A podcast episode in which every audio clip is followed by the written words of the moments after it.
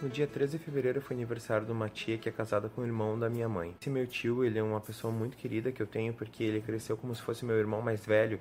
Ele é três anos e meio ou quatro anos só mais velho que eu. E a minha tia, que é casada com ele, tem mais ou menos a mesma idade que ele, assim. Eu acho que eles estão casados mais ou menos uns 17 anos. Inclusive, sou padrinho de uma das filhas dele. Eles são pessoas que eu sempre achei que deveriam saber da minha sorologia, assim como toda a minha família. Ele, como foi uma pessoa que sempre cresceu muito próximo a mim, eu achava que também deveria saber, assim como meus irmãos souberam primeiro. Eu não tinha um momento que eu ficava sós com eles para conversar e tal.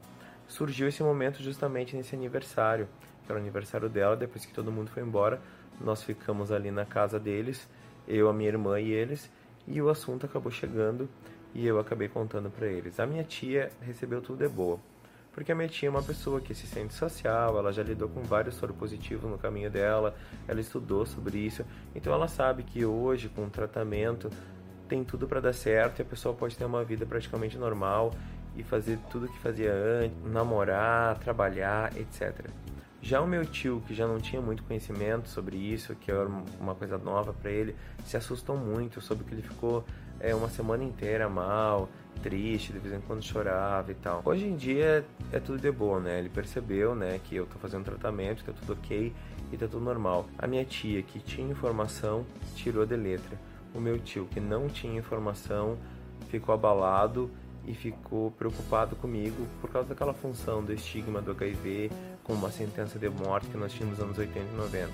Ficou cada vez mais claro que a informação esclarece as coisas, que a informação tranquiliza. E foi por isso que depois desse acontecimento, depois desse aniversário, eu fiz várias postagens no meu Facebook, comecei a fazer cada vez mais sobre HIV e sobre AIDS. Isso foi legal porque muitas pessoas do meio LGBT começaram a me procurar, pessoas que inclusive eu nem sabia que tinham vírus e que eram muito próximas a mim, me agradecendo por eu estar conversando sobre aquilo e me chamando para desabafar um pouco, que é uma coisa que eles não tinham com quem fazer. Viram em mim uma pessoa que eles podiam desabafar porque eu estava passando por tudo aquilo que eles já passaram ou estavam passando. E eu me senti muito grato por isso. Principalmente porque justamente nessa época, um casal de amigos meus, do qual um deles é soro positivo e eu nem desconfiava disso, veio até mim esse menino tinha feito um exame, mas não sabia como proceder para iniciar o tratamento todo. Não sabia como, che como chegar no posto de saúde, com quem que ele tinha que falar. Estava sentindo um pouco de vergonha toda aquela coisa que a pessoa sente no início. Eu me ofereci, né, para eles, depois de um trabalho, entre um trabalho e outro, numa segunda-feira, se eu não me engano, eu fui com eles até o postinho de saúde. Pô, eles nunca tinham nem ido. Eu fui até o setor do COAS, que é o que trata o HIV e AIDS aqui no Guiana, e fui com eles para fazerem a carteirinha do SUS, que eles também não tinham.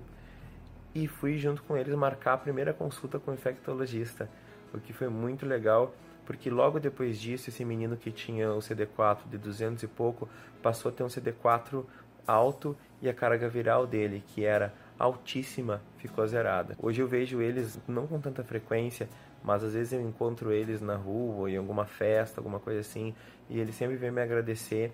Eu fico muito grato por poder ter conseguido ajudar uma pessoa e ter feito do que era um problema para mim uma solução para alguém. Cada vez mais eu percebi que eu abrir e falar sobre isso não só faz bem para mim, mas como faz bem para outras pessoas. Eu já comecei a me dar por conta que cada vez mais eu precisava passar informação para promover esse esclarecimento que estava começando a acontecer nas pessoas ao meu redor.